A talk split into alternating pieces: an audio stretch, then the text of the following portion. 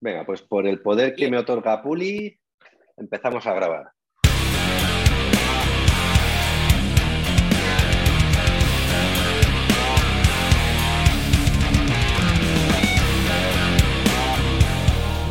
Hola, bienvenidos al podcast Con Rastrales y a lo Loco, un programa de mountain bike para viejunos pasados de moda.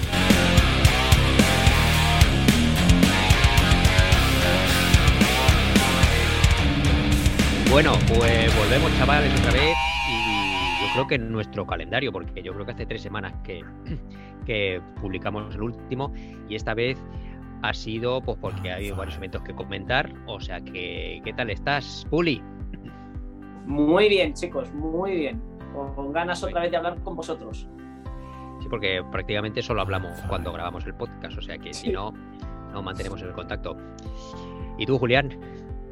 Eh, yo no sé si son tres semanas o dos. Yo creo que estamos cogiendo una velocidad, tío. Sí, sí, Vaya. son dos. son dos, son eh. dos.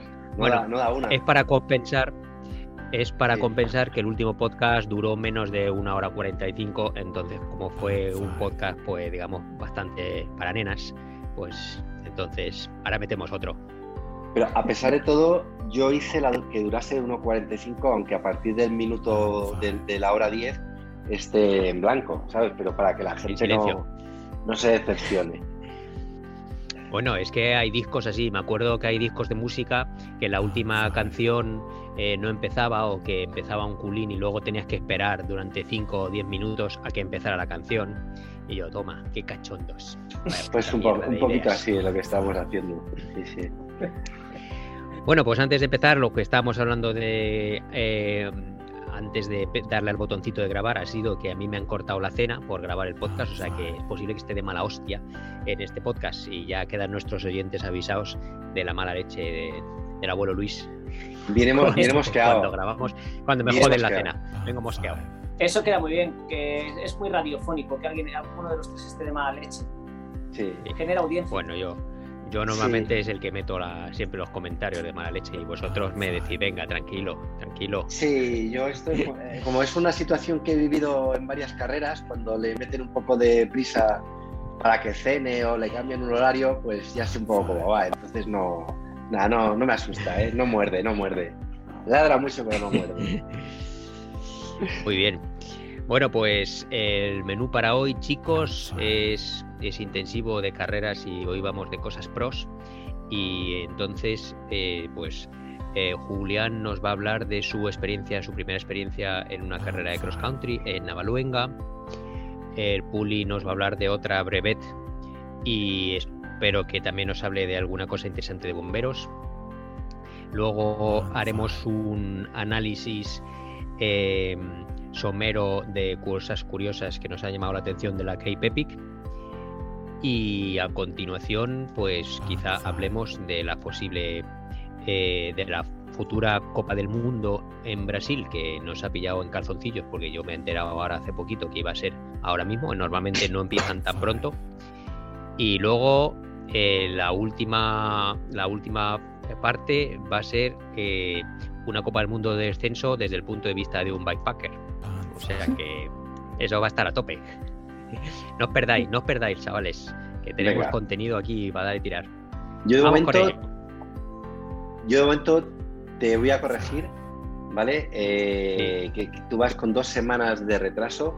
Entonces, eh, Navaluenga fue de la Cactus Cup eh, en el podcast pasado y entonces este es, eh, Alpedrete, ¿vale? Estamos en la eh, una de las pruebas, la segunda prueba creo que es de la Copa de España de cross country, ¿vale? En Alpedrete. Ya me estás jodiendo. Ya me Ya, estás jodiendo, tío, venga. es que has venido sin cenar y ya no te, no- eh, la cabeza no te da, tío. Yo, yo creo que Vengo tiene- del gym. El gym y Ah, cenar, ¿sí? tío, que Uh. si no. Bueno, oye, espérate, pues una, una pregunta, ¿qué tal, ¿qué tal vas tú de tus lesiones? Vamos a meterlo así. Bueno, preocupados a pues. toda la eh, audiencia. No, hombre, eh, yo creo que poco a poco el dolor va minorando. Sigo entrenando con dolor ahí en la ingle, pero yo creo que cada vez es menos y bueno, estiro mucho, me pongo el Copex, eh, le doy todos los días a, al, al rulo este, entonces hago todo lo que se me ocurre. Y bueno, sigo con un pequeño, una pequeña molestia, pero poco a poco. Y bueno, ya estoy acumulando horas de entrenamiento, entonces espero que mejor. Lo que pasa que he visto mis números y flipas. Madre mía, estoy fatal de forma. Pero bueno. Bueno, siempre, yo creo que siempre dices eso y luego. No, no. Luego no lo voy a publicar ¿eh? aquí porque como lo escuchen, lo escuchen nuestros futuros contrincantes, van a estar haciendo, pues eso, palmadas con las orejas, pero pero no, no publico mis números que son malísimos, malísimos. Ya, ya, ya, ya. Bueno, bueno, bueno. Pero bueno, disfrutando quizá ya de, de que tenemos por fin días más largos, ahora que nos han cambiado la hora. Y aunque ha vuelto el invierno, seguimos con muchísima nieve fuera. De hecho, pero ahora digo el público que lo escuche. Ahora pasamos los días ideales en los que la nieve está dura eh, después de una noche bajo cero y se puede andar con la FAT por todos los campos eh, sin que se hunda la nieve, por todos los, por todos los sembrados y esas cosas. Entonces es como andar por llanuras infinitas, es, es impresionante mola muchísimo. Entonces, ahora el fondo lo puedes hacer o en carretera pasando frío o en FAT mucho más despacio, pero por, por todos los sembrados, pasando de uno a otro, vas enlazando esas cosas, es acojonante. Mientras no pilles hielo, es, guapísimo andar ahora por con la FAT. Mola mucho. Joder, qué guay, qué envidia, tío. Sí, sí. Ya estáis viendo mis fotos en el Insta, que son, pues que hay unos, unos paisajes guapísimos, de verdad, con el sol y todo, es unas llanuras así de, de esteparias todo blancas, guapísimas. Bueno, perdona, Julián, venga, a tope, a tope, a tope con el cross country. No, bueno, pues en el cross country la verdad es que me lo he pasado. El, resumen, más resumen, es que me lo he pasado muy bien, pero he sufrido como un pez fuera del agua. O sea, es, es un. Joder, es muy intenso, es muy intensito, ¿sabes? Eh, el circuito es un circuitazo, el que hay aquí en, Alpedrete, dicho por, bueno, pues por la mayoría de los corredores, vamos, por todos los corredores con, los que yo he hablado y gente que mm, ha corrido la, o la Copa de España u otras pruebas de, circuitos de XTO en, la zona centro, eh, todo el mundo decía que en la zona centro pues es el, el más técnico, ¿no? Y la verdad es que es muy eh, es muy natural, tiene un montón de, de cortados. Es que aquí hay, aquí hay piedras, esto es una zona de canteras, al pedrete, para que nos situemos, ¿no? Y entonces hay mucha piedra, mucha roca eh, y hay escalones para arriba y para abajo, pero bastante potentillos, porque claro, muchas veces al ser escalones naturales, pues no tienen una recepción, a lo mejor tiene una recepción plana o tiene y, luego por lo demás eh, tenía un 80% de sendero y 20% de pista. La mitad del circuito era prácticamente cuesta arriba y la otra mitad cuesta abajo, ¿vale? Con algún piquillo, alguna bajada, subida entre medias, pero, pero el perfil era más o menos así, 6 kilómetros. Los Master 40 dábamos, dábamos tres vueltas yo ya sueño, si sigo haciendo XCO, sueño con ser Master 50, quedan dos. Y lo que me flipa es que los Elite dan seis vueltas. O sea, seis vueltas ahí es para morirse, de verdad, ¿eh? O sea, yo no sé de dónde sacan. Sí, sí, es que es muy fuerte. Hmm. ¿Cuánto tardabas por vuelta, Julián? Pues mira, eh, yo tardé 24, mm, 24 y medio y 25. Tardé por vuelta. Fui perdiendo 30 eh, segundos más o menos entre vuelta. No conseguí mantener un, en fin, ser muy, muy mucho más regular. Sí, es que fíjate, ahora los pros lo hacían. ah, no, hora y, hora y 10, ¿no? Hora y, 13 tardé, sí, mm, en hacerlo. Eh, los que ganaron de Master 40 lo hicieron en una 59 minutos, las tres vueltas, y luego estuve viendo, por ejemplo, las vueltas de los, de los élite y las hacían en 18, 19 minutos. O sea, eh, muy heavy. Es muy heavy en 6 kilómetros eh, meterte ese tiempazo, ¿sabes? Eh, ya os digo, había zonas que, joder, es que, es que flipaba, porque el día anterior estuve reconociendo, bueno, la semana anterior reconociendo el circuito, mm, viendo algunos de estos escalones. Para abajo, perfecto había uno que era para arriba, que pues bueno, lo conseguí hacer un par de veces y pensé, bueno, esto ya lo. Pero luego llega el día de la carrera y es que vas, vas petadísimo y como no vayas fino, no subes. Y luego encima, pues por ejemplo, en la primera vuelta ese escalón se pasó porque no, pues para, para evitar que se formase de tapón, no, no hicimos los dos primeros obstáculos. La segunda vuelta todavía había tráfico y la tercera vuelta es que no la pasé. Intenté pasar y me quedé, me quedé ahí colgado. Sí, sí, me quedé así y dije, ala, me bajo aquí y, y, a pie. Y el resto sí, la verdad es que el resto los pasaba guay. Nos cambiaron una cosa que molaba mucho, que estuve viendo eh, la semana anterior, vi un drop bastante, bastante potente de metro, no sé, metro y medio, a lo mejor no llegaría a metro y medio pero bueno, entre la, rampa que queda para abajo y tal, pues vete a saber.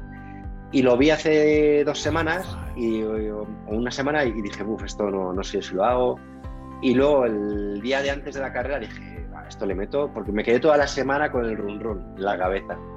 Y la verdad es que salió, salía bien, era, era fácil, o sea, era una, era una rampa, entonces la salida y la entrada era muy fácil. Ahora, el sábado de los entrenos, de allí sacaron a uno con una UCI móvil, a un chaval que cayó de cabeza. Y, al día siguiente, o sea, el día de la carrera, el domingo, fui a verlo porque había llovido y posiblemente había barro. Y conforme llego arriba, se estaba metiendo un tortazo uno, pero muy heavy. O sea, se metió una. Yo, yo le vi abajo levantándose, digo, ¿estás bien? No sé qué. sí, sí, joder, es que estás, está fatal, está. Y efectivamente, toqué con el pie y dije, uff, qué chungo. Pero claro, es que me dice, es que me he ido en la entrada, en la primera rampa. Digo, ¿pero qué has frenado en la rampa? Claro. Frenas en una rampa de madera con barro y eso nos vamos, vuelas.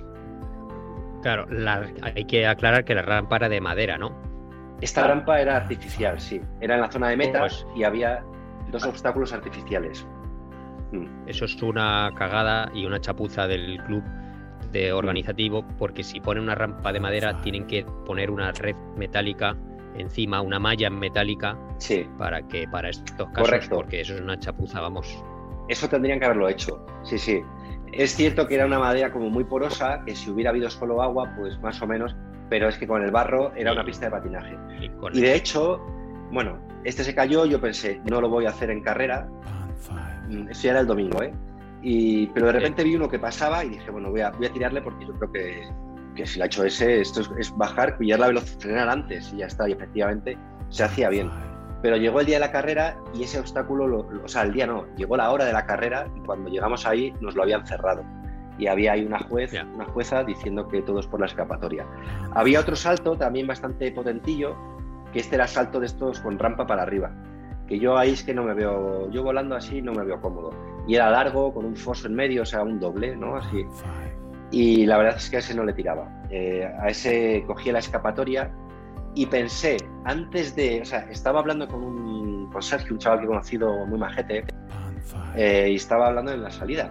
Le digo, tío, digo, estoy pensando, no lo voy a hacer porque me parece muy cutre, pero estoy pensando hacer un ciclocross. O sea, llegar al salto ese, echarme la bici al hombro y pasar andando, porque es que te ahorrabas tiempo. Así, si lo pasabas andando, ahorrabas tiempo y no tenías que hacer la escapatoria, la chicken line, ¿vale? Pero bueno, la verdad es que me parecía un poco cutre, porque al final eso está castigado, ¿no? O sea, el castigo es que te des la vuelta. Pero luego viendo un vídeo, ha habido bastante peña que se ha hecho eso. O sea, hay peña que. Entonces, ¿en la carrera lo hiciste o no? No, el salto ese no lo hice. O sea, el salto ese no lo hice porque no me sentía cómodo. Este era un doble, ¿vale? Y digo, la carrera de ciclocross, ¿la hiciste? No, no lo hice porque me parecía un poco, me parecía un poco sucio, ¿sabes? Digo, joder, si está el obstáculo es para que lo hagas. Y si no te vas por la chicken line, que es un poco el castigo, digamos, para que. O sea, en fin, si no te haces el salto. Y... Pero he visto que hubo mucha gente que lo ha hecho, ¿eh? Bueno, mucha. En el vídeo que he visto aparecen tres o cuatro. Sí, sí. En fin, esto es para pensárselo, desde luego. Porque no está, no está prohibido tampoco. Yo pensaba que estaría prohibido, pensaba que le abuchearía la peña, porque el salto se había peña. Claro, que le tiraban, y le tiraban tomates y lechuga, ¿no? No, pues yo qué sé, tío. Claro, llega la peña saltando ahí, que te cagas, y llegas tú, pop, te pones la bici en el hombro y, pasas, ¿no? Nah, es feo. Em, Pero bueno. El, ciclocross, el ciclocross está de moda, Julián, está de moda. Ahora ya lo hace todo el mundo eso. Ya, pero eso en una carrera de estas me parece un poco cutre. Eh, pero vamos, me moló mucho, ¿eh? Vino gente potente. ¿Cómo se llama el chaval este de Sub-23 de BH? Templos Café. Mm, David. David. David. bueno, eh, no, me acuerdo. Sé que hay uno que está estudiando medicina. Uno. ¿Sí? Gallego.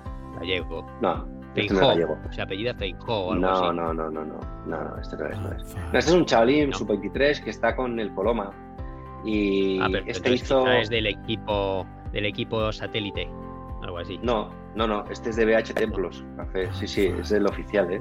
Pero está en sub 23, está todo el día con, con Rocitito y eso. Es un tío muy técnico. qué suerte. Sí, es verdad, sí, sí. Bueno, el caso es que él quedó segundo en élite, o sea, en, el overall, vamos, y primero de, de sub 23.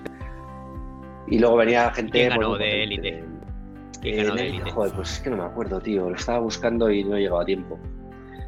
Eh, bueno, pues. Mm, uno. A ver. Uno, bueno. Uno bueno. Uno mejor que el resto. ¿Y de chicas ganó Rocitito? No, no, no venía. Ella estaba. Es que ella estaba con, con Nati, con Nati Fisher, en, en Sierra Nevada. Allí estaban concentradas en altura antes de irse a, Brasil. Sí. Y este se vino aquí, el chaval este sub-23, también un poco como para parte de su preparación, de un, lo vi en un vídeo que publicó de, bueno, después de un bloque duro, metía esto antes de irse a Brasil. Así que, Muy bien. Bueno, ¿cuántos participabais en tu categoría? Entonces. En, mi he, hecho, he, hecho, el peor resultado de mi vida. En mi categoría, participo, sí, sí, pero pejos. Participábamos, creo que había como 50 apuntados, me parece que al final terminamos 48, eh, puede ser, o salimos y terminamos 48, voy a ver. Y, yo hice el 33, o igual 42, ¿eh? es que no, no, que... Bueno, da igual, el 33. Bueno, pues es tu primera esto, ya irá subiendo, tío. Es que estás acostumbrado a ir a carreras más largas. Pues esto era un... Y hay que tener... Déjalo, Julián, que no pasa nada. Y hay que tener Webers para apuntarse 41, a ¿eh? de cross country. Sí, 41 y yo hice el 33, correcto, sí, sí. Sí, la verdad, no, no, yo salí muy contento. O sea, he salido muy contento porque ha sido una experiencia muy, muy, muy interesante, muy emocionante, sí, sí. Y muy diferente a todo lo que había hecho antes. Otro punto bueno otro punto bueno es que no rompiste la bici, o sea que... Nada, tío, ¿verdad? Ni bici... Mira, solo me hice un poquito de daño, no fue una caída ni nada, porque se me olvidó, o sea, ¿cómo iría? O sea, no me llegaba la sangre al cerebro. La tija pija la usé una vez, ¿vale? Y... Joder, pues vaya mierda. Es que se me... No, no, pero es que se me olvidó, ¿sabes? Y se podía pasar todo sin tija pija, pero con tija pija pasas más seguro, seguramente más rápido pero es que se me olvidaba, tío. Me daba cuenta a, todo lo pasado. Y, y, en una de estas que se me olvidó, en un escalón bastante alto, eh, me di con el, un poco con el, con el sillín, ¿sabes? Con la, como que me raspé así debajo de la rodilla. O sea, en el lateral de la rodilla por dentro. Me hice ahí una heridilla de, de golpe tonto con la bici, ¿sabes? Pero no, pero la verdad es que todo fue fenomenal. La bicicleta, le pegué, tú, sabes que yo con las piedras, yo parto piedras con los pedales, tú eso me has visto partir piedras, ¿verdad? Pues aquí que esto es una cantera, pues aquí apenas rocé una piedra con, los pedales, una en todo este, y fue en la última vuelta que la verdad es que iba, iba bastante petado, ¿eh? o sea, la última media vuelta, o sea, la última bajada me, me costó bastante. Es bajada con alguna subida y me, veía cansado. Entonces, por ejemplo, había algunas bajadas muy inclinadas que luego tenían una horquilla que subían súper verticales. Y ahí entraba fatal. O sea, eh, cometía fallos tontos, ¿sabes? De, ya de cansado, de... O si se me ponía alguien en medio... ¿Sabes? Aún así, Julián, por lo que nos has dicho, no ha habido mucha diferencia entre la última vuelta y la primera. Un minuto has dicho o algo así. Minuto y medio. Entre la primera y la última. Un minuto y medio. 30 segundos por vuelta perdía. O un, no, un minuto, ¿no? Está, está en el margen de, bueno, ir, perdiendo forma. Pero un minuto, sí. Solo los pros, solo los pros consiguen hacer la última vuelta más rápida que la primera, ¿sabes? Bueno, el chaval este, Sergio, con el que. Este tío es un tío bastante fuerte que gana, gana maratones aquí en, en Madrid, en Master 40. Este tampoco, o sea, fijaos la diferencia, que es lo que hablábamos otro día, la diferencia de, de, bueno, de lo que es un maratón y lo que es una carrera como esta, ¿no? Y aquí él hizo el 30. Y yo estuve por delante de él, le adelanté en la primera vuelta, en la bajada, porque soy, soy más técnico que él, pero luego en, la subida en la segunda vuelta no me pudo coger porque le había sacado bastante margen, pero en la tercera vuelta, la última, me cogió en la, en la subida y ahí como que le fui aguantando, se me iba, luego la me acercaba en bajaditas cortitas y al final, o sea, él al final se me fue. Y él sí que hizo unos tiempos de puta madre, los miré y, y fue de menos a más. Que yo es que eso no sabré, yo creo que no voy a, no voy a aprender eso en mi vida. O sea, ir de menos a más me parece un misterio, ¿sabes? Sí. sí, O sea, para mí es un misterio. Tengo que trabajarlo igual.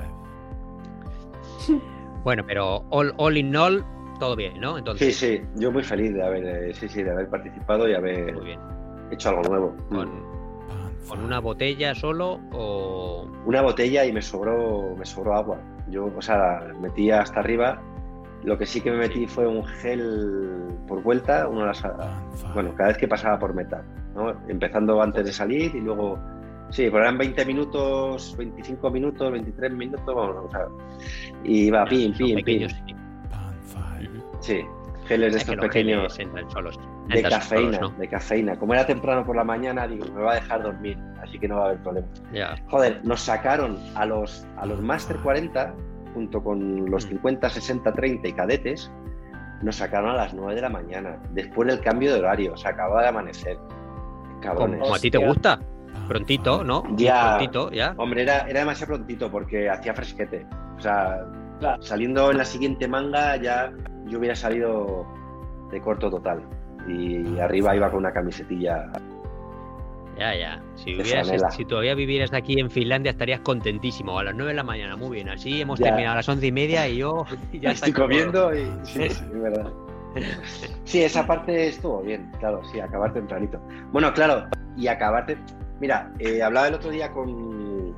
Bueno, estoy hablando con, Ya os lo contaré, porque es de un libro que espero que a lo mejor publiquemos, ¿vale? Pero es una tía que le pega mucho al, al, al ultramaratón, ¿vale? Y entonces estábamos cambiando un par de mensajes por Instagram y me decía que ella había hecho antes algún, algún XCO. Dice, pero es que esto no me compensa. Dice, o sea, hacerte viajes por España para correr una hora, es que, dice, claro, dice, dice yo me voy y me tiro 11 horas. Claro, ¿sabes? y me tiro, me, 11 horas, bueno, 10 o 8, o sea, que es un ultramaratón de, de, bici montaña. Claro, claro si es nuestra filosofía, cuando vamos a las carreras, porque es que, mm. claro, no vas a viajar a, otro país cuando solo para ir a un día de una carrera. Yo no, a no sé que sea cuatro, cuatro como mínimo, si no, no me muevo, ¿sabes? Sí, es lo que más... me, perdona, ahí me recordó a eso y se lo comenté. Le dije, claro, es que hay que mirar eh, a cuánto te sale el kilómetro de carrera, ¿sabes? claro, claro. Y ya no solo eso, tú haces un maratón, yo creo, vamos, yo lo veo así, por la Sierra de Madrid, mismamente por donde vives tú, por ahí por la zona del PT, te haces un maratón que te suben, te suben a bola el mundo, o si no te suben a bola, pero vas viendo un montón de pueblitos. Sin embargo, en un circuito de eso, realmente no conoces nada del entorno. Si lo que te motiva es el crono puro y duro y pegarte una pechada de puta madre. Es como si un corredor de 400 no viajase para de, de atletismo Mm. Es que lo que le motive a cada uno. A mí me motiva, si me apunto a carreras, el paisaje que veo, conocer la zona, incluso ver luego en el GPS por dónde he ido para poder, para posibles. Mm. Es un... volver a esa zona, ¿sabes? Mm. Yo las conclusiones que saqué de esto también es que es un perfil eh, diferente, el del que corre maratones y el que corre XCO. igual este perfil se difumina un poco cuando empiezas a subir en las categorías, a Master 40, Master, que hay gente que aunque haga esto hace también maratones, pero pero sí que es un perfil diferente. Y sobre todo hay mucha gente joven. O sea, es que yo flipé. O sea, cadetes eran, no sé, 70 a lo mejor. O sea, había un montón de chavalines que, que al instituto. Porque yo cuando veo los maratones, y siempre me. Alguna vez lo he comentado con Luis, digo, joder, es que no hay cantera, tío. Es que yo no veo. Pero sí que hay. Es que están aquí metidos, que es lo que les mola. Un rollo técnico, explosivo, ¿no? Ya tendrán tiempo de, de hacer otras cosas. Mm. Claro. Muy bien. Bueno, pues nos alegramos, Julián, nos congratula. Vamos a seguir entonces con el tema importante del día, que son los bomberos. Cosas de bomberos.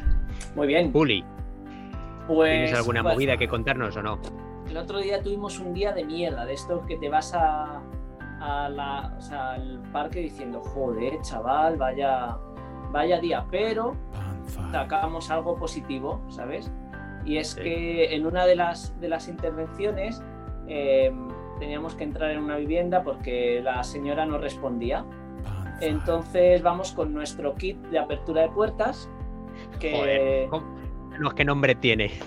Claro, pues este kit es eh, todo lo contrario a la turbobomba. La turbobomba mola ya solo nombrarla, pero este kit de apertura de puertas, tío, aunque os sorprenda, lo que mejor funciona, o sea, quiere decir cuando la puerta se puede abrir, ¿vale? Es decir, que no le han echado la llave, pero está cerrada por fuera. Entonces, eh, llevamos un kit que se trata de una botella de agua de solán de cabras, ¿vale? Le haces, la cortas, haces manualidades, cortas como una lámina de esa botella, ¿sabes? Por la mitad, y te haces una lámina y con esa, con, con, esa lámina de plástico, ese plástico que mejor funciona, para meterlo y... En la ranura. Eso es, por la ranura de la puerta y, poder sacar el resbalón. Bueno, total, que tuvimos problemas para... Dime, Julián. No, que a mí me hicieron eso 140 pavos, tío. ¿Sabes? El cerrajero, no los bomberos, ¿eh? Sí, sí. Pues te digo, te digo un truco que me van a odiar, pero... Una radiografía, ¿no? Me han dicho. Sí, no, no, pero lo, lo que nos hacía mucha gente para hacer esos 140 pavos era, era llamar que se habían dejado el fuego a, encendido. ¿Sabes? Hostia. ¿A qué cabrones? Y os llamaban a vosotros. Sí, y nos llamaban a nosotros. Y una vez ya un poco hartos, porque se convirtió un poco, sobre todo en poblaciones grandes. ¿eh? A mí no me ha pasado nunca. Pero. Ay, queda, poco tiempo. Eh, para. Eh, poblaciones grandes, bueno, lo que hizo una vez un mando fue abrir la puerta, cerciorarse de que no había nada en el fuego y cerrarle la puerta a la persona, ¿no? Como diciendo, oye, no estamos aquí para abrir tu puerta, ¿sabes? Pero... Eh, y eso es una putada, la verdad. Pero aparte de tío, eso, aparte de cerrarle la puerta, se tiene que denunciar. Claro, a ver, eh, si nunca nos metemos no sé, en denuncias a, nadie, la verdad. O sea, es, es muy raro. De hecho, ya, pero es que vaya moto. Pero bueno, eh, yo también entiendo a la persona, ¿sabes? Otra vez ocurrió lo contrario. Eh, o sea, estábamos a punto de abrírsela, pero no, no podíamos y tuvo que, eh, nos dieron otra salida y tuvo, y tuvo que llamar a, un cerrajero y le, costó un pastizal. Aquí los bomberos, Puli, por falsas alarmas o movidas así, te mandan directamente la factura a casa de 200 pavos. Ah, sí, ahí en Finlandia. Sí, sí y por, por y no sé no les eh, tienen algún sistema de que directamente te mandan la factura a tu dirección 200 pavos por falsa alarma o movidas así. Ostras, pues eso igual deberíamos empezar a hacerlo. Aquí se quería empezar a, cobrar rescates de montaña y bueno y todas esas cosas, pero pero por, por vamos por estas no, no, suele pasar nada. Bueno, en este caso Dime, En mi colegio, en mi colegio o en o en sitios así públicos, si el alumno se le pilla y se demuestra que le ha dado a la movida de las alarmas de incendios y provoca que tienen que venir los bomberos porque tienen que venir por huevos para precisamente comprobarse que no. Y entonces si se comprueba que ha sido eso, pum, factura para los padres. Hostia, pues aquí no, es que eh, aquí aquí hay más anarquía social. Iba a decir que en los hoteles es lo mismo. O sea, en un hotel, si tú fumas dentro y salta la alarma de incendios, tienen que venir a comprobar eh, aunque haya sido porque estás fumando, y, te, y el hotel te pasa el cargo. Me parece bien, claro. Pues, pues aquí, esperad un segundito.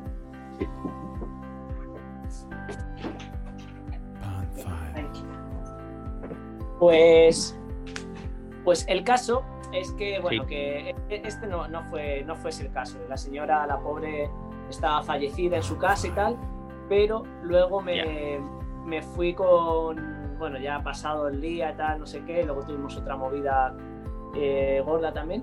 Y ya al día siguiente iba yo a casa de Brenda, entonces dije, tío, si esto se lo tengo que enseñar a Brenda, ¿sabes? Entonces Brenda flipó, tío, le dije, venga, me fui ahí a, a, donde tiene ya el estudio de entrenamiento personal este y, nada, le enseñé a abrir la puerta, tío, le enseñé a abrir su puerta con, con, la, con esta de Solán de Cabras.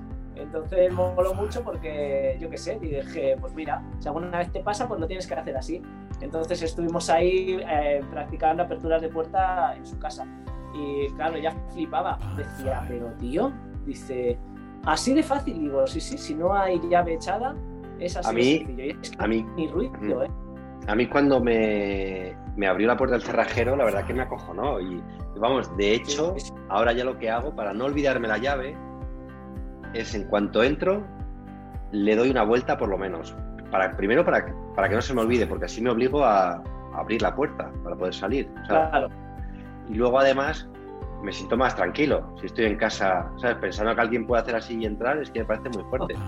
Y cuando me voy me acuerdo siempre de cerrar, tío, porque es que digo, me lo dijo, dije, me dijo, una vuelta, si es que no tienes que darle más, da igual una o diez, porque es que la mía empiezas a dar vueltas y yo creo que esto la paré, ¿sabes? Rack, rack, rack, debe ser así de largo. Mm. Pero me dijo, con que le des una vuelta ya, eh, ya da igual, ¿no? Ya no se puede, claro. Mm. Claro. Sí, sí. Bueno, pues ya sabéis, chavales, eh, que en Rastrales, eh, con Rastrales a lo loco, consejos de bici y consejo de robar también. Si aquí. No, de robar. Abrir casas. Sí, sí, sí, sí. Damos consejos para chingar también. Para robar bicis. Entonces nos cuentas tu última brevet, que ya estás cogiendo ahí experiencia y fondo. Sí, fondo sobre todo. Eh, pues nada, esta segunda brevet nos fuimos a Burgos, o sea, cerquita de casa. Esto es nivel 2 ya, ¿no? Nivel 2, eh, sí, sí, second level. Y, nada, eran 210 kilómetros con un poquito más de desnivel que la anterior. La anterior era la misma distancia, pero con 1500 de desnivel y esta fueron 2500 metros de desnivel. Entonces, pues nada, pues salimos, me parece que salimos 30 o cosas así.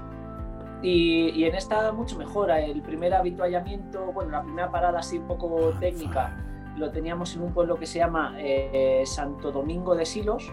Eh, estuvimos yendo por toda la zona de Atapuerca, Santo Domingo de Silos, Salas de los Infantes y demás.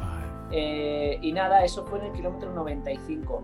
Aquí casi cometo otra vez un error de, irme fuera del grupo, pero lo bueno es que salí por delante del grupo que, con el que había llegado hasta allí.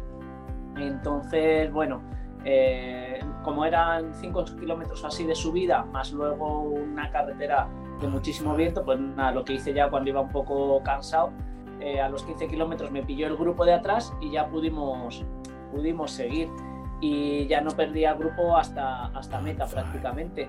Y luego lo bueno es que justo antes de atravesamos por unos cañones, que la verdad es que no, no recuerdo nada bien el, el nombre, y, y, justo antes de subir esos cañones, que eran dos puertos, uno de 8 kilómetros y medio al 5%, o sea, ligerito, y el otro de 10, de 10 kilómetros aproximadamente al 6%, o sea, eran puertos tendidos, pues ahí nos dieron un, un joder, se curró la organización, que esto recordemos que es, es gente que quedamos para montar en bici, básicamente, no hay habituallamiento y nada, pero se hicieron ahí, se curró, se curró la mujer de uno de ellos una tortilla, bueno, unas cuantas tortillas de patata, tío, con, con Coca-Cola, Aquarius y Kinder Bueno, tío, yo es que soy muy fan del, del Kinder Bueno, macho montando, montando en bici. Yo es de lo primero que me compro cuando, cuando paro en una gasolinera que voy, que voy de viaje con la bici.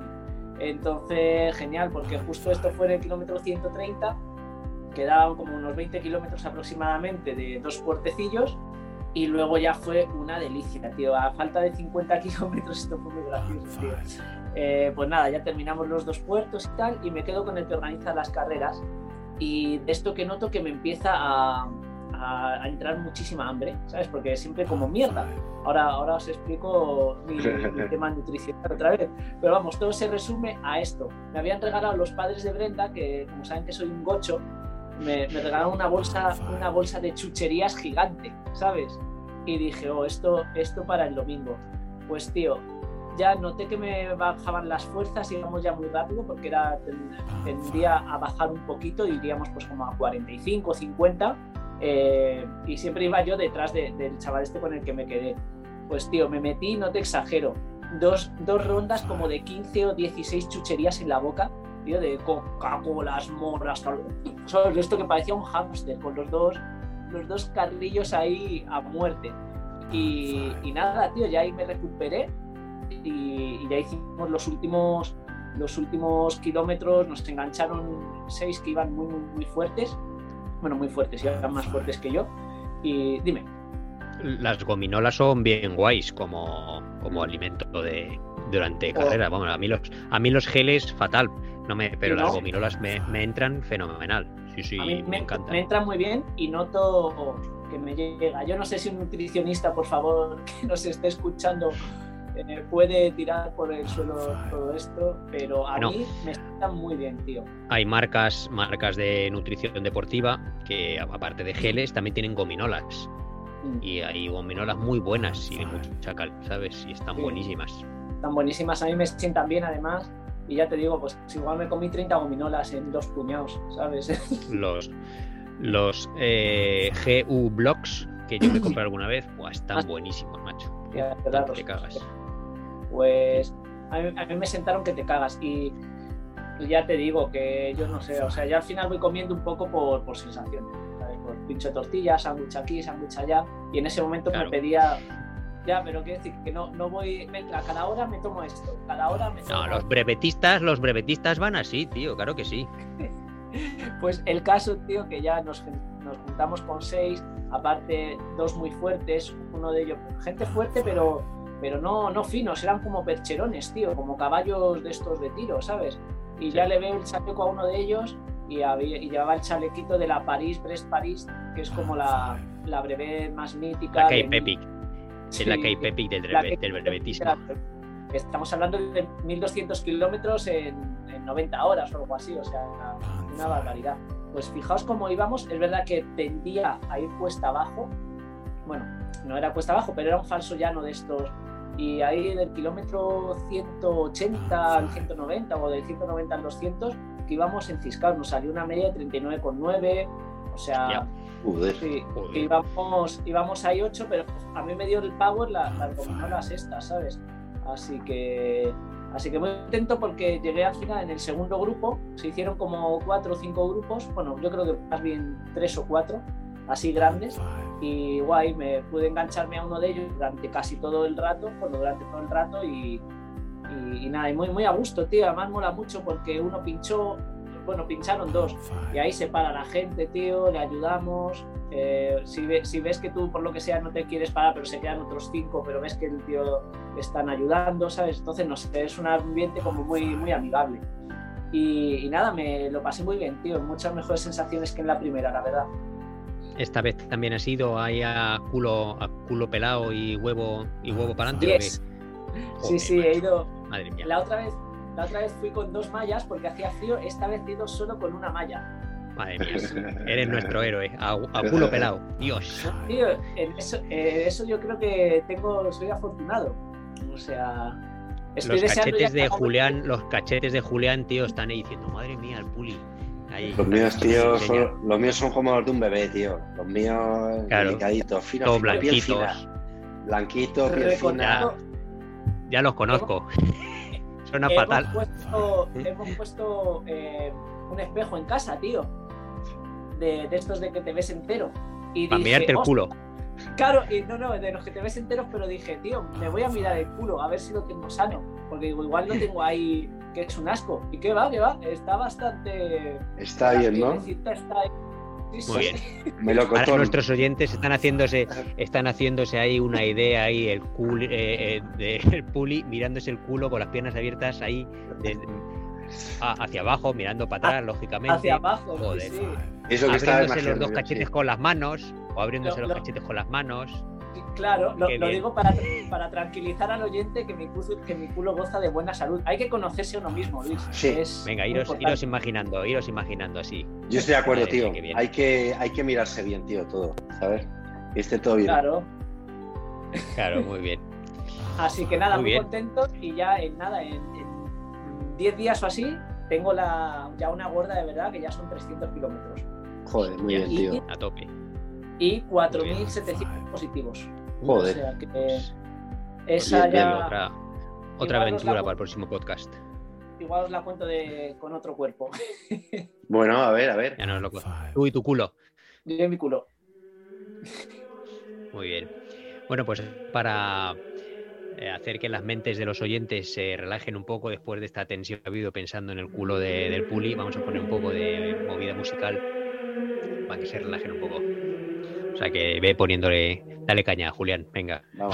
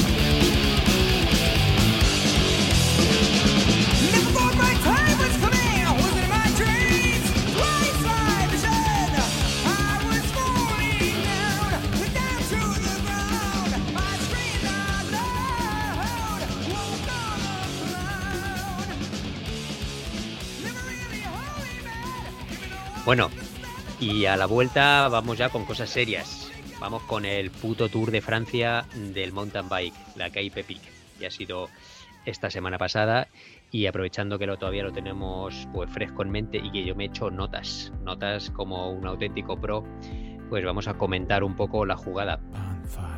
A mí lo que más me ha molado ha sido que puedo desayunar viendo la Cape Peak en directo y eso es la caña. O sea, eso es increíble. ¿Qué os ha parecido, chicos? Si habéis visto algo. Yo este año la he seguido menos, la verdad, la he seguido a ratitos porque, bueno, eh, no, he podido por las mañanas currando y tal, y que luego por las tardes me he haciendo otras cosas. Entonces he ido viendo trozos y luego he ido viendo vídeos de youtubers, pero de hecho los de Zugasti, que están bien, pero que en esta ocasión los iba publicando con muchísimo retraso. Entonces yo creo que ha publicado solo el tercer, no sé ahora si, cuál habrá publicado, pero va muy lento. Además, no ha hecho todos los días y no ha hecho todos los días, solo ha hecho dos o tres, creo. No, él ha hecho todos los días. El que no lo ha hecho ha sido el compañero. Que se quedó... En defensa de Fasti. Digo vídeos, Julián, que no ha hecho todos los días vídeo. Ah, por eso no tiene. Por eso no tiene entonces los vídeos. Yo, yo creo que sí, ¿no? Pero que los irá sacando poco a poco. Me da a mí la sensación. pues es que va con retraso, yo creo. Sí, sí, sí. Pero vamos. No, que, en defensa de este tipo de, gente, de este tipo de gente que encima van ahí a, ir fuerte. Yo, por ejemplo, para esta breve no me llevé ni la cámara, ¿sabes? O sea, es que a, veces es un coñazo. Ya, ya no montar el vídeo, que por supuesto, ¿eh? montar el vídeo lleva un curro pero ya solo el pensar en grabar, yo para esta breve no me llevé la cámara. O sea, entiendo perfectamente que alguien pueda decir, estoy hasta la. Por, muy youtuber que sea, tío. no, pero yo creo. Yo, creo que sí que los sacará, ¿eh? Lo que pasa que yo creo que va con, cierto retraso, pues no sé. Pero vamos, que, me ha parecido flipante. Y, la cobertura oficial, que es la, la, que es una burrada, es increíble. O sea, el nivel de helicópteros, eh, drones, eh, bueno, en fin, es la bomba. ¿eh? Ya no solo las, las e-bikes, ¿no? es que tienen ahí un despliegue que es muy loco. Mm. es para una carrera de mountain bike, pasa saliéndonos de lo que es la Red Bull, para una carrera de maratón por etapas, y claro, es una cobertura que no, a la que no estamos acostumbrados, entonces nos llama la atención y tienen eh, uno o dos helicópteros, más los drones en algunas zonas, más las e-bikes que le siguen a las chicas y a los chicos, y además son dos o tres por categoría, quiero decir, porque les porque no es solo una que sigue a los líderes, sino que hay también hay otra en el grupo perseguidor y cosas así. Más los comentaristas, porque hay comentaristas en directo, entonces claro, es está muy muy molongo, con muchísima calidad. Eso es una de las cosas que me llama la atención. Segundo, el recorrido, que es que cada vez es que es mejor, porque es que cada año se superan y es, lo, van, lo van cambiando además. Bueno, una, el recorrido es brutal, cómo molan los senderos, todo, pues es una pasada. Por lo que dicen los, los corredores, que yo me he empapado de vídeos también de youtubers y, mm.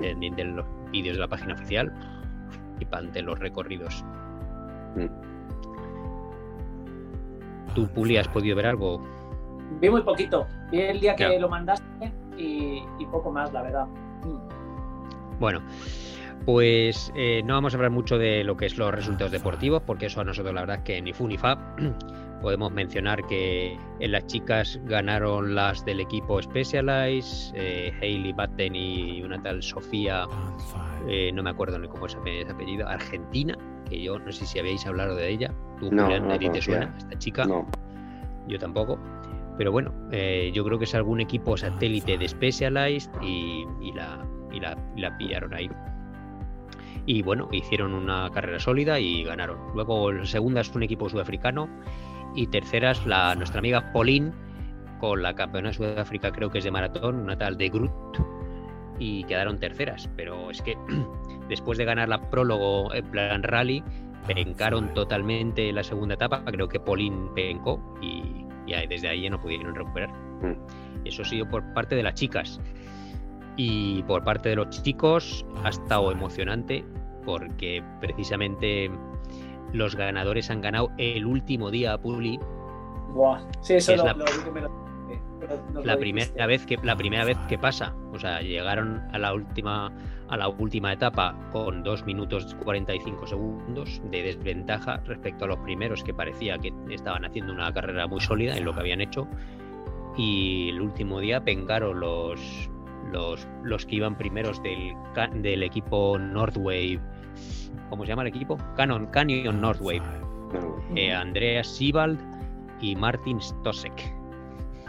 Y bueno, pues los primeros que han ganado los, son dos chavales jovencitos alemanes que nos quitamos todos el sombrero porque no tienen un equipo oficial detrás, sino que llevan al padre de uno de ellos como ayudante.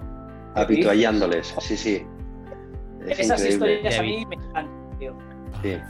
Y ganan, ganan la puta K-Pepe donde los equipos grandes llevan un equipo satélite que les cambia las ruedas, eh, fisioterapeutas, eh, las ruedas o la bici, lo que haga falta, sí, sí.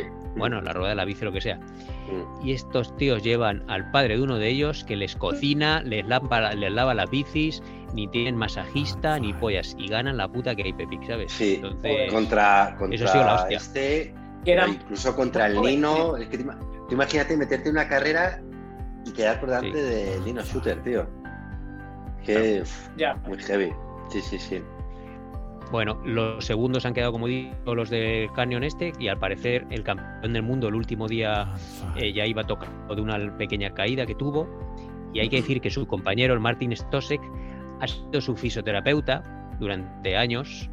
Y entonces hace poco, bueno, no sé cuánto tiempo, lógicamente llevará entrenando, pero esta vez está como pareja suya y casi ganan la KPP. Este tío, joder, el Stosek tampoco es moco de pavo, ¿sabes? Y ha sido el fisioterapeuta de Sibal, ¿sabes? Tócate los huevos. El masajista. Sí, sí, sí, sí, sí. Qué fuerte. Y, y el tercero ha sido el equipo Specialized, que también era súper favorito, con el campeón de Sudáfrica de maratón que ganó el año pasado, eh, Matt Beers, que lleva el apellido Maguay, Matt, Matt, Cervezas. ¿Quién coño, ¿Quién coño quiere apellidarse Cervezas? Eh. ¿O quién no quiere? Chris Blevins. ¿Quién Eso es. Y Chris Blevins, que es el campeón del mundo de sprint, perdón, de ¿cómo se llama? De, de, short, short track. Short track. O el fast track, no, fast track es lo de las maletas. y son las, colas. Sí, y las cubiertas Specialized, ¿no? Eso. Y eh, pues lógicamente ganaron la prólogo, pero luego al Matt Beers le dio un yuyu también en la segunda etapa. Y bueno, eso ha sido una tónica eh, de muy general en muchísimos corredores que parece que ha habido algún virus estomacal pululando por, por el campus. Y mucho, y mucho, mucho calor también. Que fue justo en la segunda etapa llegaron a los 40 grados. Con unos rampones muy bestias.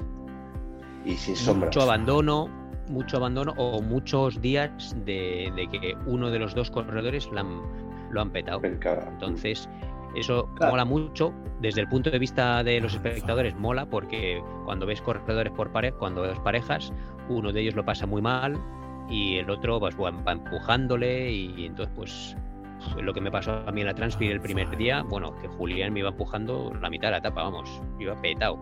Anda ya, le, di, le, di, un poquillo. ¿Se puede remolcar a otros? Sí, remolcar sí, sí. sí también. Sí. De hecho, de hecho hay vídeos por ahí de también otro ciclista eh, youtuber o de, de ¿cómo es? Global Cycling Network de GCN, ¿no?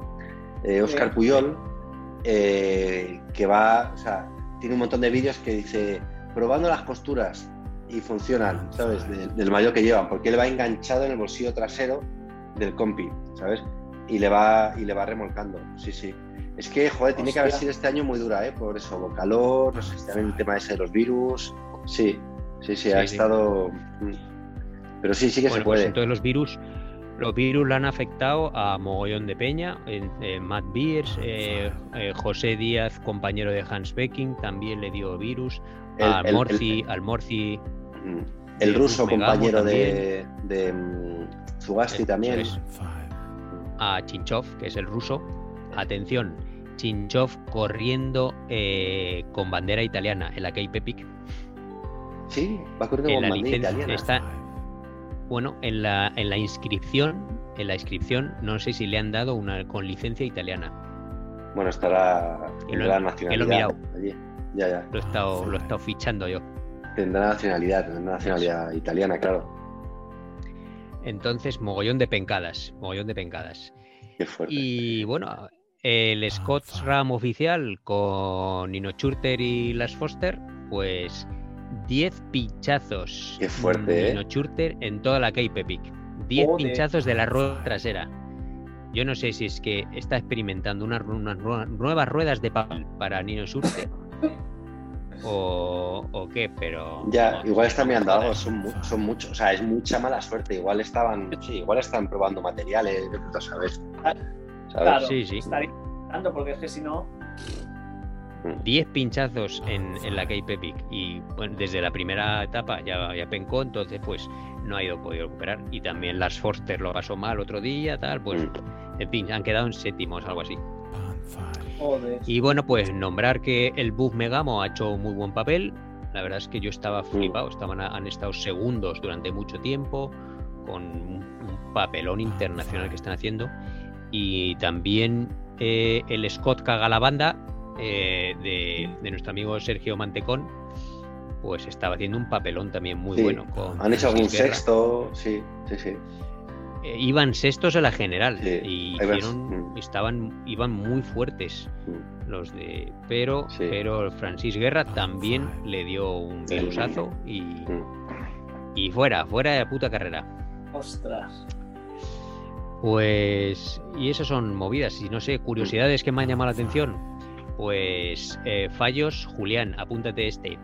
Hailey Batten le dejó de funcionar la tija en un pija pija electrónica y bueno, perdió tiempo, tuvo que eh, bajarse de la bici, subir la tija completamente porque ni le subía ni le bajaba. Me está dando ansiedad. Apúntatelo. Apúntatelo. Este, el Roberto Bou y el colega en Losada también tuvimos problemas con el cambio eléctrico y pencaron un mogollón de tiempo. apúntate otra, Julián.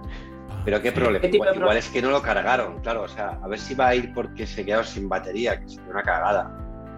Bueno, pues por batería o por lo que fuera, pero sigue siendo una cagada electrónica. Sigue siendo una cagada eléctrica.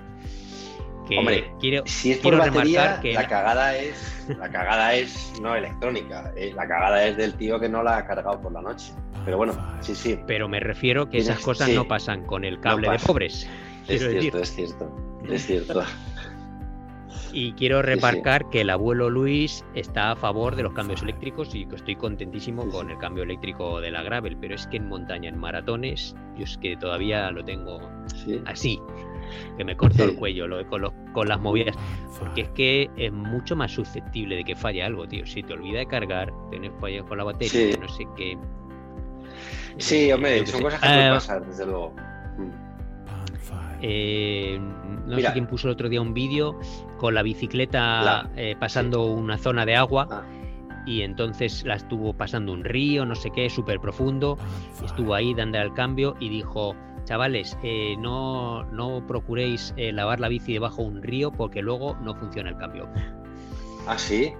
Bueno, yo, yo he pasado ríos y la verdad es que ahí no, o sea, y agua la verdad es que no me ha afectado. Pero, por ejemplo, el otro día comentaron una cosa los de Bicilab que, mm, eso sí que me lo apunté.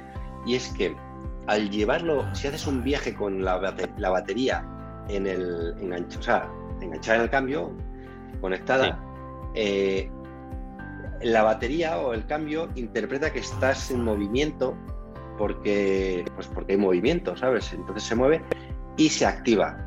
Y puedes, o sea, puedes ir perdiendo batería. Y luego se gasta. para viajar es mejor quitarla y llevarla en el bolsillo. Sí. fíjate, eso sí son cosas que es verdad que hay que tener en cuenta y que yo no tengo, por lo menos hasta ahora. Hostia. Bueno, pues más, más movidas mecánicas curiosas. La compi de, de Hailey Batten, que también del equipo Specialized, llevaba una S-Works, pero no llevaba eh, horquilla con, ¿cómo se llama? Con el sistema de, de S-Works, esto del Specialized con Brain, no llevaba horquilla con Brain, llevaba una Fox normal. Y ah, viene al, carro de que hace poco eh, Jordan Sarru del equipo Specialized Racing, ex campeón del mundo, ha ganado una carrera esta primavera con una Specialized Hardworks o S-Works, perdón, que no llevaba ni Brain ni delante ni detrás y con bloqueo manual Posiblemente el brain, esté tiene, los días, tiene los días contados. Tiene los días contados. Es que ha dado muchos problemas. Sí, sí. Joder, pero lleva años. No es algo nuevo. Lleva 20 años casi. Sí. Pero el bloqueo manual sigue funcionando mejor, no da problemas y encima es que es más ligero y las horquillas funcionan igual. Entonces, para mí, que tiene los días contados el brain de, de Specialized ahí lo dejo, ahí lo dejo caer. ¿Sabes? Ya lo recordaremos. Esta conversación. Yo. Sí, sí. Yo de la Kate Epic, eh, no sé si estamos acabando ya con esto, eh, me quedo con una reflexión muy buena de Milton Ramos, que compartió, no sé si la habéis visto, en la que pone a parir, o sea, Milton es un tío que yo nunca le había oído ser crítico con, ni con una carrera, ni con... O sea, la verdad es que es un tío muy correcto, muy polite, muy majete.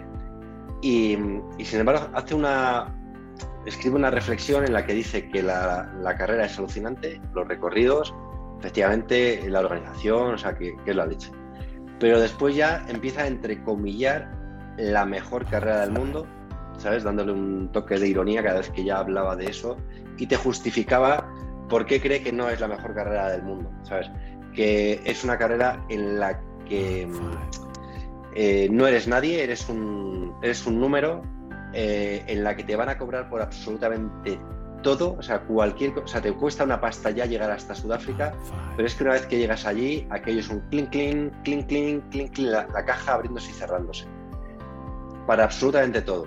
Luego dice que duermes en una, no sé, él comentaba y compartió unas la tienda de campaña en la que duermes que no es no, aguanta mucha mucha lluvia, entonces él tiene vídeos y fotos de su tienda inundada y dice haber pasado una noche con, en fin, mojándote la cara, ¿sabes?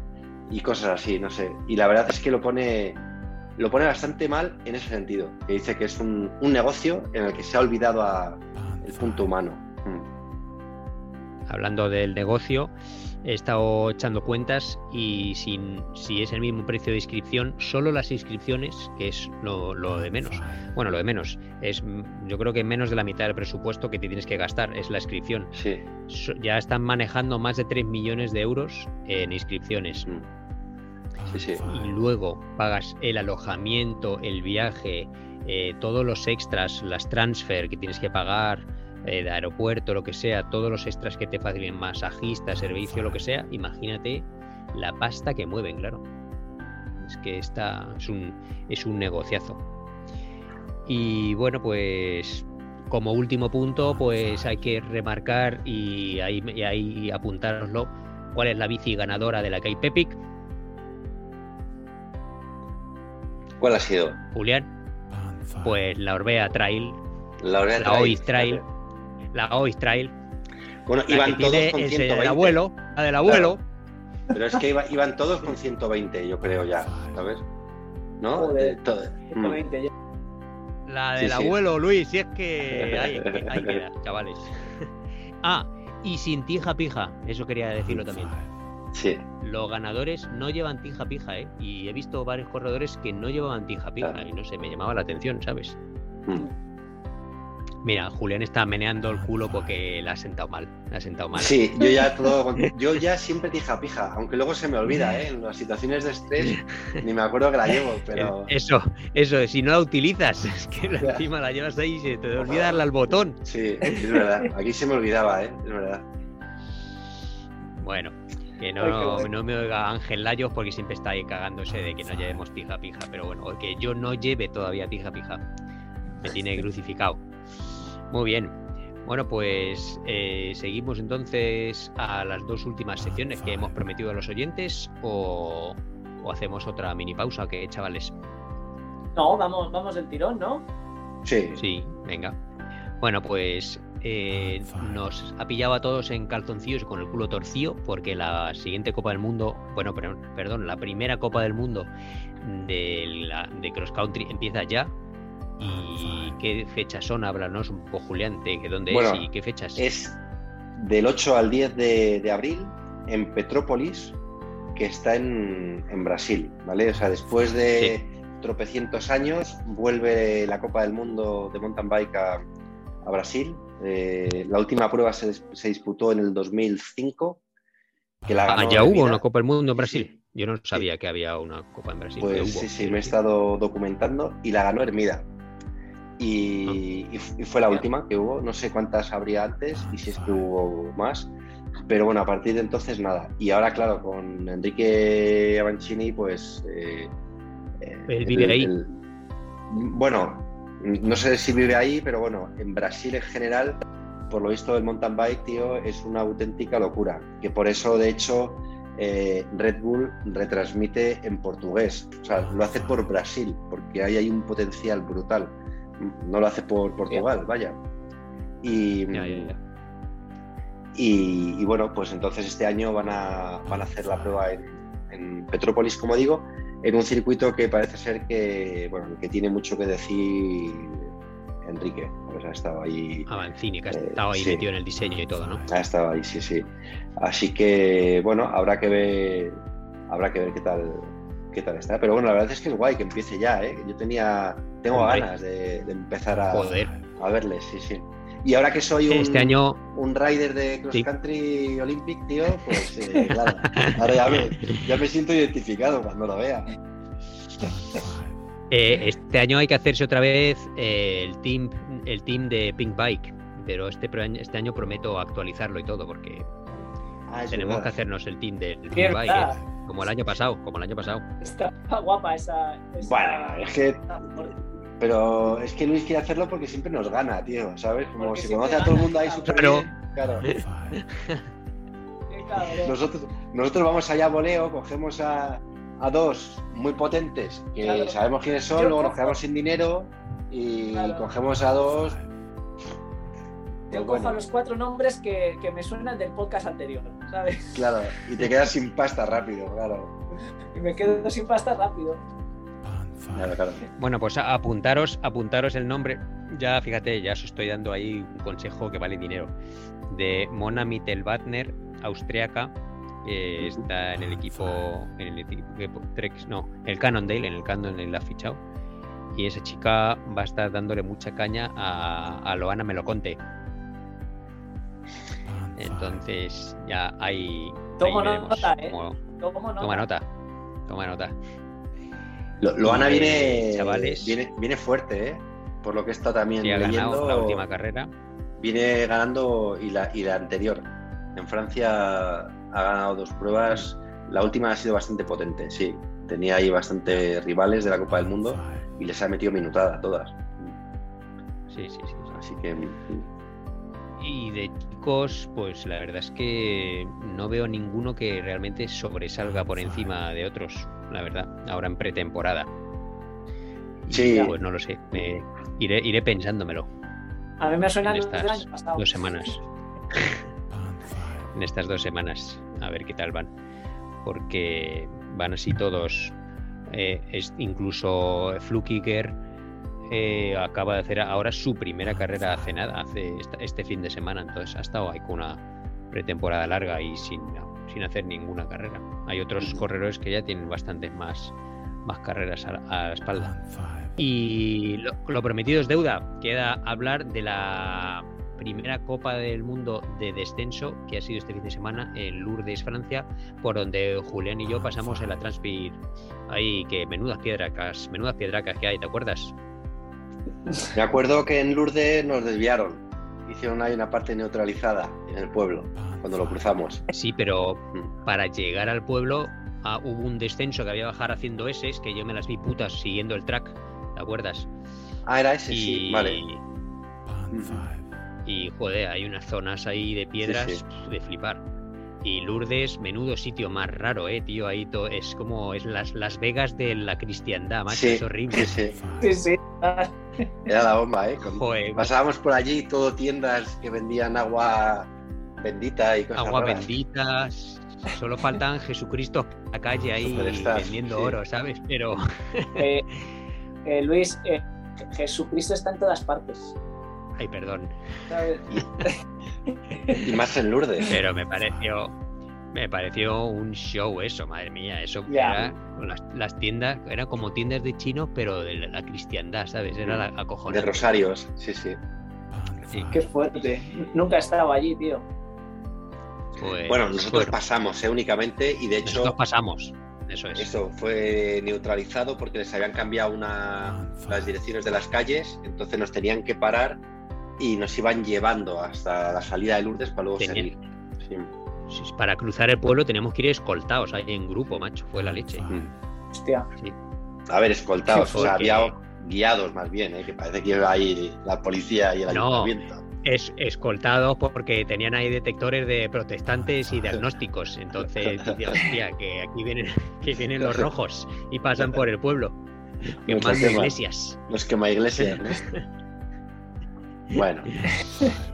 Eh, sabían que pasaba gente que le mola el heavy metal y todo diciendo, hostias, aquí a estos. corría peligro mi vida, mi vida corría peligro pasando por Lourdes. Bueno, pues vamos a ofreceros, chavales, el análisis de una Copa del Mundo de descenso desde el punto de vista de un backpacker y brevetista. Cuéntanos, Puli, ¿qué te ha parecido? ¿Tú habías visto antes una Copa de descenso, de una Copa del Mundo de descenso? Claro, yo, yo, yo, he visto más que Copa del Mundo de descenso. Yo, yo había visto vídeos. Bueno, la, la Red Bull Rampage me la trago entera. Siempre. Ah, mira. Y, sí, esa, esa me gusta mucho. Eso dice mucho, dice mucho de ti como persona, ¿eh? Eso subes puntos. lo que pasa que yo dejé, y luego había una serie de vídeos antiguos que se llamaban los New World Disorder. ¡Wow! bueno, eh, sí, eran, eran VHS, eso venían en cinta. Sí. Claro, claro. Que cuando yo, que cuando yo el corazoncito al claro. cuando yo empecé a, y sí, cuando yo empecé a andar en bici, eh, pues veía mucho esos vídeos y de hecho yo tuve una bici de, de, descenso o lo que en aquella época se llamaba, se llamaba, no sé si era dual o había otra modalidad que no era de H, sino que era Sí, pero no era dual slalom, era otro tipo de bicis que no, no, no llevaban quillas de doble pletina.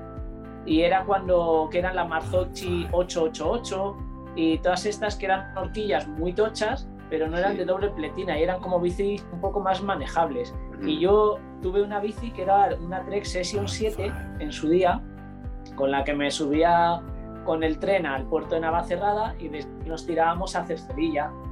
Era, era, el, el pre, pre-enduro, ¿no? Era el pre Exacto, era el pre-enduro, era la época de, la cona Stinky, cuando tenían esos basculantes antes, que todo cuanto más grande, mejor, ¿sabes? Y cuanto más se notase la bici que parecía de Mad Max, pues, pues mejor.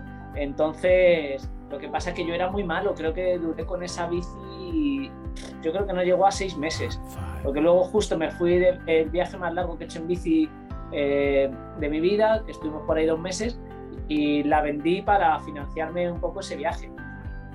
Entonces, pues nada, yo, todas las copas del mundo y todo esto de descenso me mola un montón. Hoy, hoy he hecho un símil, porque claro, yo los veo, pero con ningún tipo de pretensión ni de envidia de por dónde van y cómo van. Porque es que a mí me, me parece algo fuera de lugar. Y eso que este año me estoy empezando a meter en la pinilla con la Fat Bike es verdad que me bajo por las, por las pistas eh, más fáciles que eh, son, vamos, que voy con la fat bike y yo que no puedo saltar ni nada, me hago, bueno, que no puedo saltar, no, que no sé saltar ni nada, pues me hago mis escapatorias y demás. Pero, tío, sobre todo es, joder, qué envidia me da esta peña. Porque, porque tío, les veo disfrutar muchísimo, ¿sabes? Bueno, en este caso una Copa del Mundo no, porque van ahí a, a piñón y, y, están de carreras y demás, pero, pero lo que es el descenso en sí lo que me da es mucha envidia y siempre pienso en la cantidad de cosas que se les romperá de la bicicleta cuando llegan abajo. Pero claro, eso les da igual, eso es lo bueno de ser un pro. Bueno, eso te iba a decir, les da igual a los pros, pero, pero a chavalitos que no sean tan pros que queden los últimos. Joder, sí, es cierto, es cierto.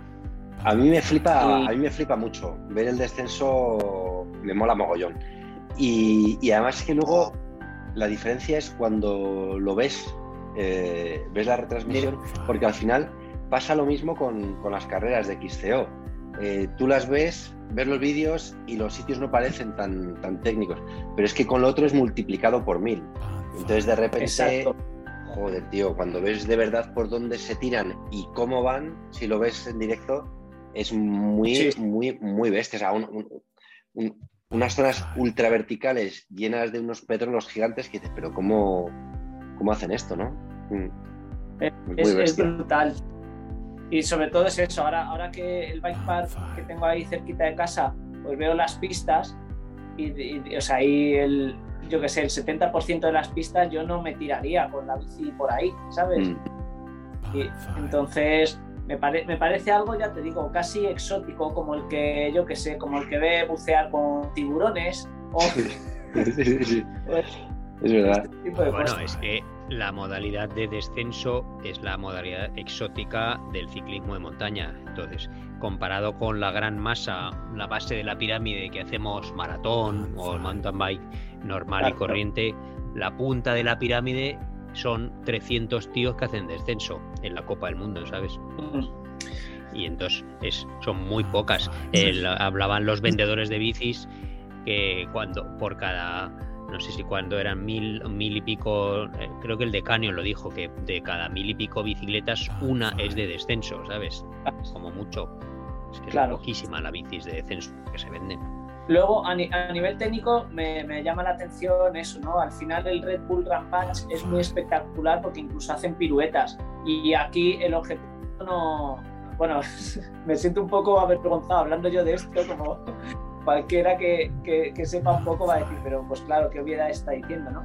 Pero es verdad que en, las copas estas del mundo de descenso van a, piñón. O sea, no hay... Es lo que mola.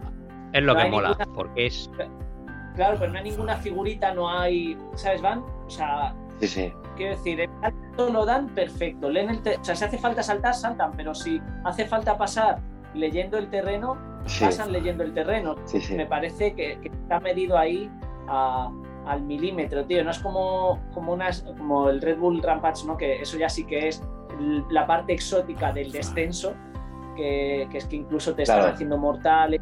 Porque ahí. Claro, pero porque lo valoran también, claro, forma parte de la clasificación, ¿no? Los, eh, los trucos que hagas, claro. Sí, sí. Sí, pero los otros, en los primeros vas a ver pocas florituras. Luego a lo mejor los que van por detrás, que tampoco se están jugando ya el campeonato, pues a lo mejor sí que hacen algún adorno, ¿no? Pero, pero vamos, no grandes cosas. Van ahí, lo que tú dices, leyendo el, el circuito perfectamente, sí.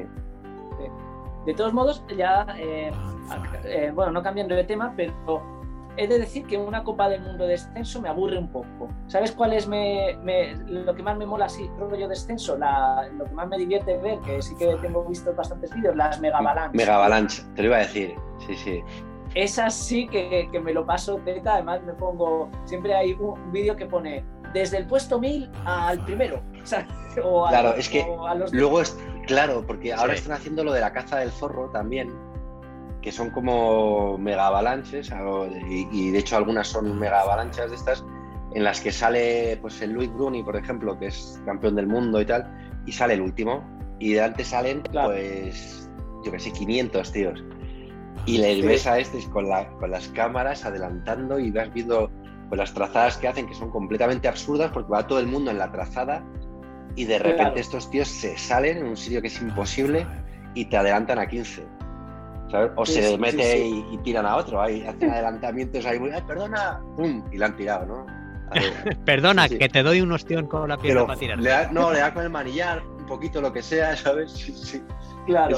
los vídeos esos molan también, están graciosos. Sí, me, me lo pasa bien, bien viéndola, pero ya te digo, me mola más el rollo ese del descenso de Mega Avalanche o, Red Bull Rampage, porque al final es tan técnico que es que no soy capaz de valorarlo, ¿sabes? Mm. Sinceramente. El rollo popular.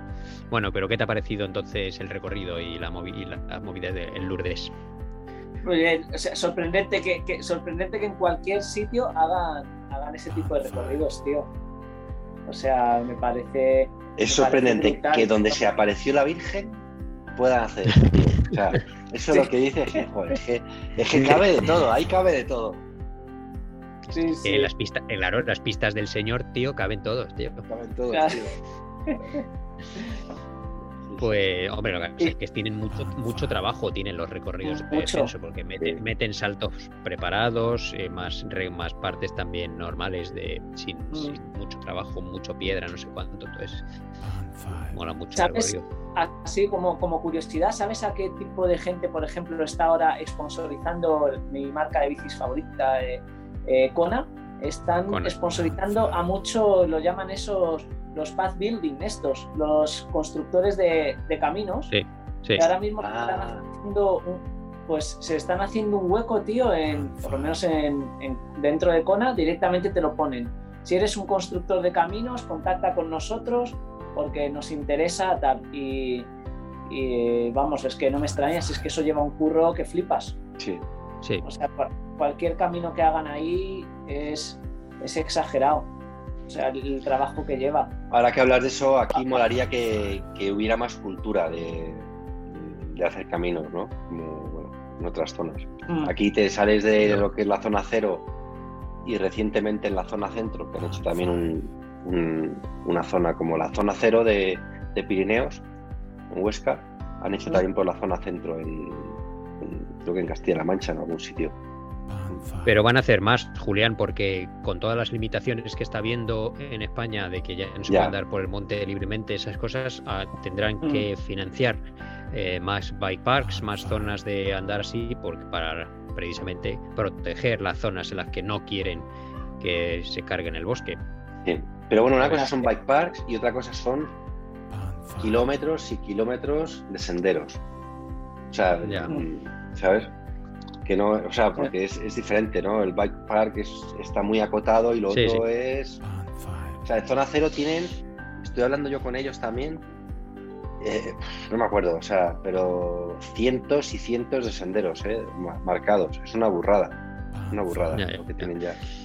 Bueno, Pues. No nos vamos a salir del tema porque yo creo que esto es otro tema que podríamos hablar de, Aparte, senderos, hacer bike parks y esas cosas y temas gubernamentales. Si queréis lo dejamos para otro día. Vale. Perfecto. Yo os voy a recomendar. Yo no. parece. Yo no. Yo quiero seguir hablando de esto. Yo quiero seguir hablando de esto. No. Yo, antes a ver, Puli, espera, Julián. Un momento, que no voy a despedirme. Juli, ¿quién coño ha ganado la carrera? ¿Qué ha pasado en, ah. Lourdes? Si es que no hemos hablado nada, Julián, si no hemos hablado nada. No, no me sé ni el nombre, tío. Yo he estado, viendo ahí las bajadas de la final. Ah, bueno. Muy bien. Sería un francés. Siempre ganan los franceses. Sí, sí creo estaban hablando de, no sé cuántos franceses y de hecho comentarista era un francés, ¿no? Si no me equivoco. Mm. ¿O no? No lo sé, habrá varios idiomas, supongo. Bueno, el que, el que yo he visto en, Red Bull, espera. Bueno, eh, lo iba a buscar ahora, el nombre del que ha ganado. es que yo no lo he visto ni entero, ¿sabes? En dos horas y pico. yo solo sé que el segundo ha quedado el este que siempre es la futura promesa de Specialized, un canadiense eh, que ha hecho los vídeos de, Red Bull, Julián, los de los de Fast for Life, algo así. Un chavalín canadiense. Bueno, pues él ha quedado segundo. Y tercero, ni puta idea, creo que lo Gruni o algo así. Bueno, en fin, y de pibas ni idea. Y las francesas. las francesas. Siempre ganan. De eso siempre ganan. Los, franceses están ahí, vamos, encima en Lourdes, tío, estaban en su casa. Pues sé que, sé que la logística ha, sido un puto fiasco, porque al parecer hay un funicular que comunica el pueblo con la salida de la movida, y en el funicular solo caben 30 personas a la vez. Hostia. sus bicicletas. Y el funicular eh, tarda 20 minutos, por lo menos. Entonces, eh, había más de 300 y pico corredores, pues echa cuentas.